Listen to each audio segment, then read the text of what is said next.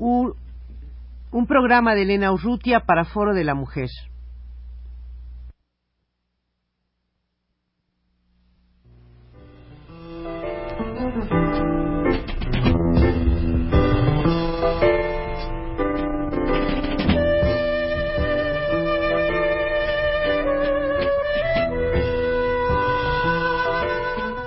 Foro de la Mujer.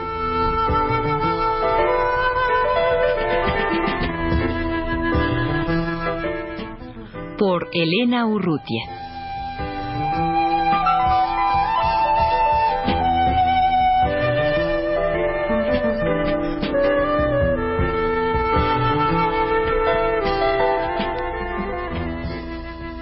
Natasha de León acaba de estar en Europa por un año y pues ha tenido una experiencia y una posibilidad de observación de lo que está ocurriendo con las mujeres en Europa, lo que ocurre en este, en este momento, en estos últimos meses, eh, con el feminismo y concretamente en estos países, en Holanda y Alemania.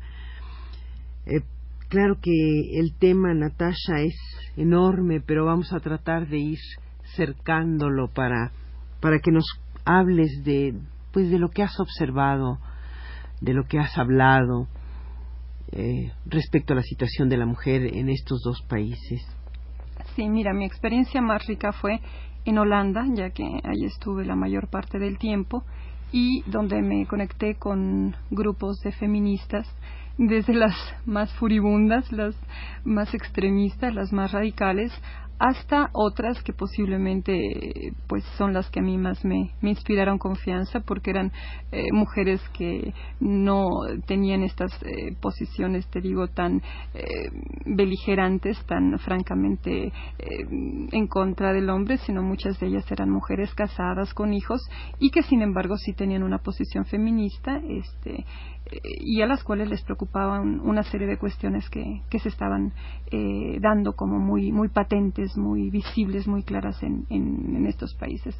Piensa que son países este, con niveles de vida muy altos, mm, pero también con crisis económicas este, fuertes.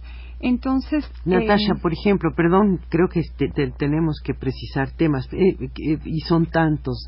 seguro, eh, por, ejemplo, con respecto al trabajo, la mujer y el trabajo, ¿cuál es la situación? Pues no, no es buena. Mira, este, la mujer eh, como ejército de reserva que, hemos sido a lo largo de la historia em, cumple las funciones que el Estado, la sociedad eh, tienen programados para ellas. En este sentido, en este momento de crisis económica, pues eh, la mujer no, no tiene muchas posibilidades de, de, afianzar el trabajo que tenía o de encontrar nuevos trabajos.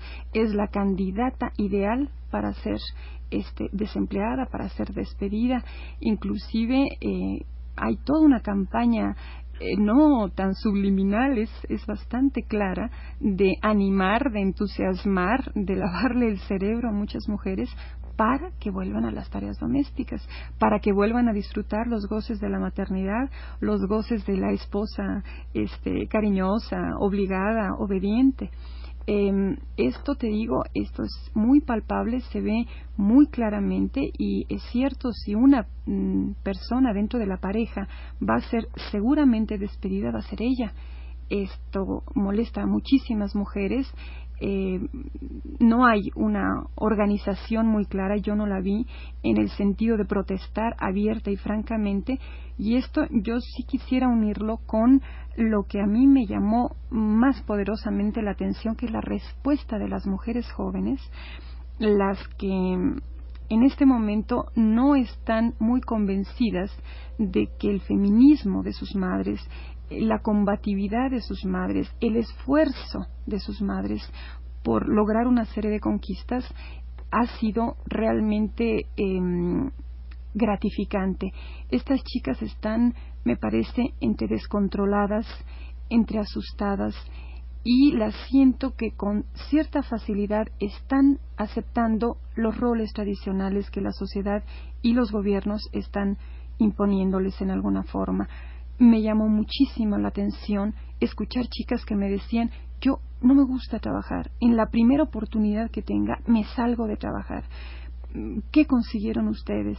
Ustedes consiguieron eh, únicamente una cuestión más eh, de tipo, no sé, teórica o, más en su cabeza que en la realidad, porque en la realidad el esfuerzo de ustedes se transformó en casi nada, en, triples jornadas de trabajo. Ustedes tenían la casa, ustedes tenían el trabajo afuera de la casa, ustedes seguían teniendo la carga de los hijos sobre, sus espaldas. No, no, no están equivocadas de ninguna manera, Natasha, ¿verdad? Eh, creo que el espectáculo que han, que han visto y que siguen viendo, pues es muy desalentador. Efectivamente, dos y tres jornadas para nada para no disminuir un ápice el trabajo doméstico, eh, para que el, el, trabajo asalariado sea el trabajo más descalificado, más vulnerable, el trabajo del que pueden ser corridas en cualquier momento.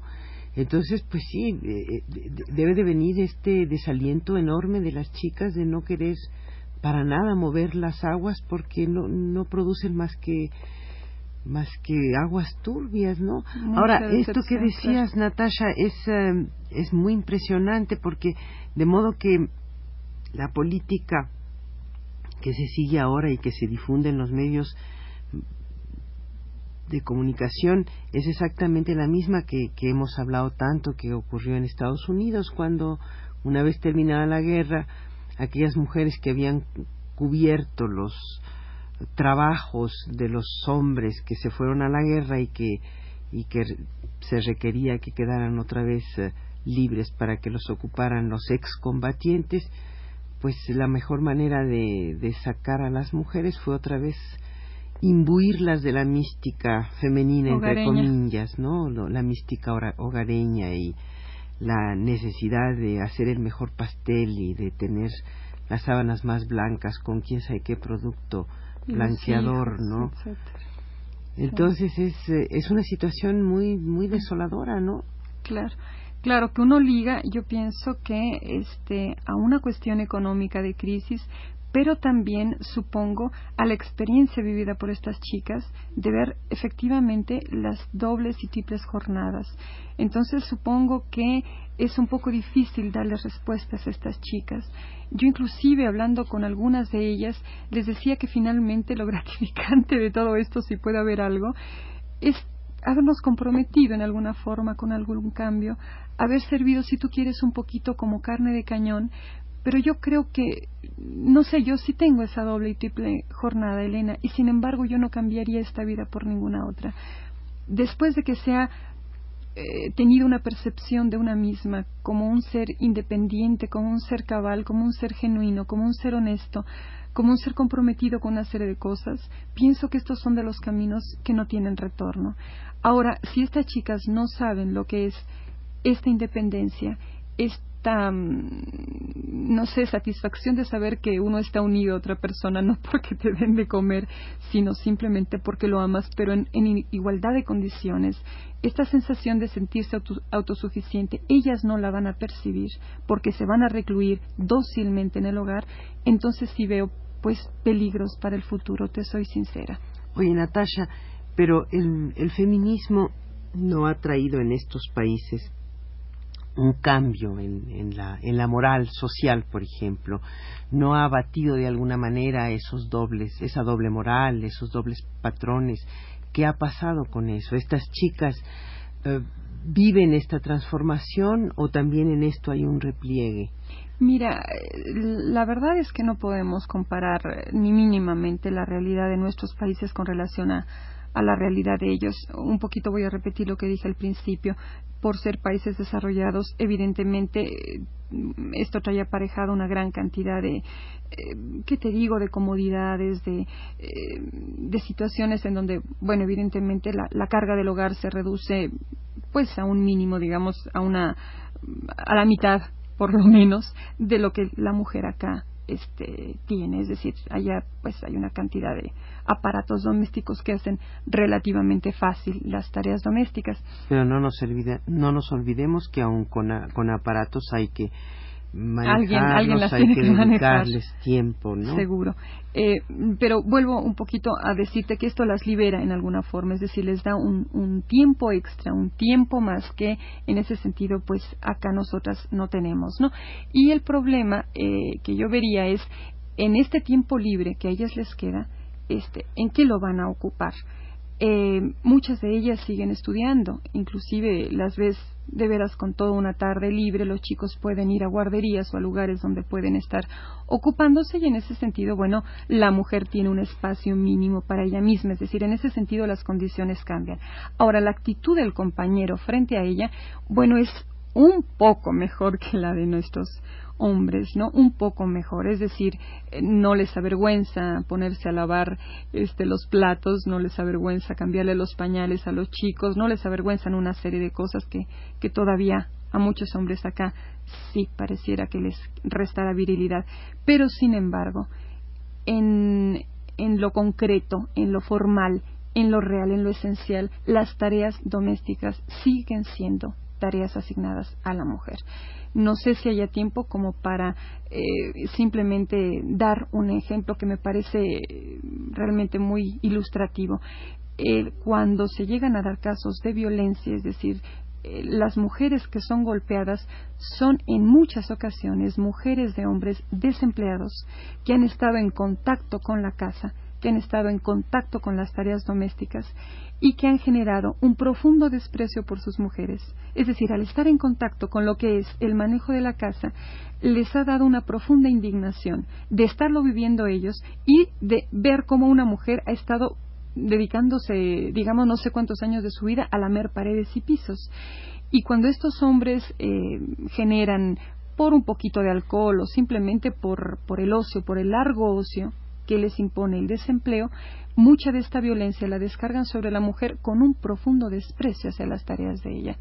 Creo que esto es muy sintomático, creo que esto sí es de llamar la atención. A mí lo que me parece tal vez es una interpretación un poco libre, Natasha, porque eh, querría decir que, eh, por ejemplo, en México, la violencia que tienen en muchas ocasiones los hombres con respecto a las mujeres, no no no, no, puedes decir precisamente eso porque en México si hay algún lugar en donde el hombre no comparte las tareas domésticas es en México. Entonces desconoce no puede tener ese desprecio por esas labores que, por haberlas hecho las desprecia que no conoce. Entonces me parece que ahí es es una interpretación. Nada más quiero un poquito para apoyar esto, para fundamentar esto, una plática que tuve con mujeres golpeadas en Holanda y pudo haber sido casualidad, Elena, pero las tres eran esposas o habían sido esposas de hombres desempleados, de hombres que estaban encerrados en casa.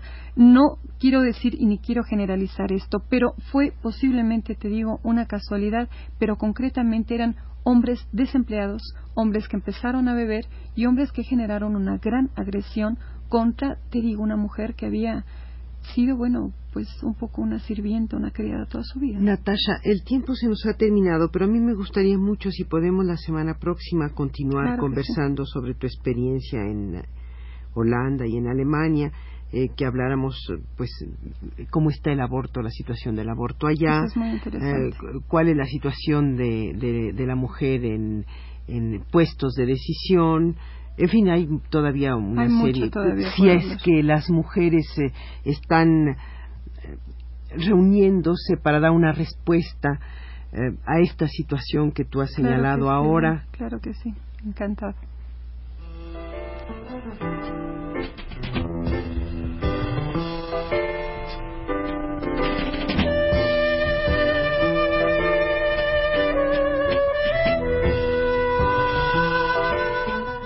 Foro de la Mujer.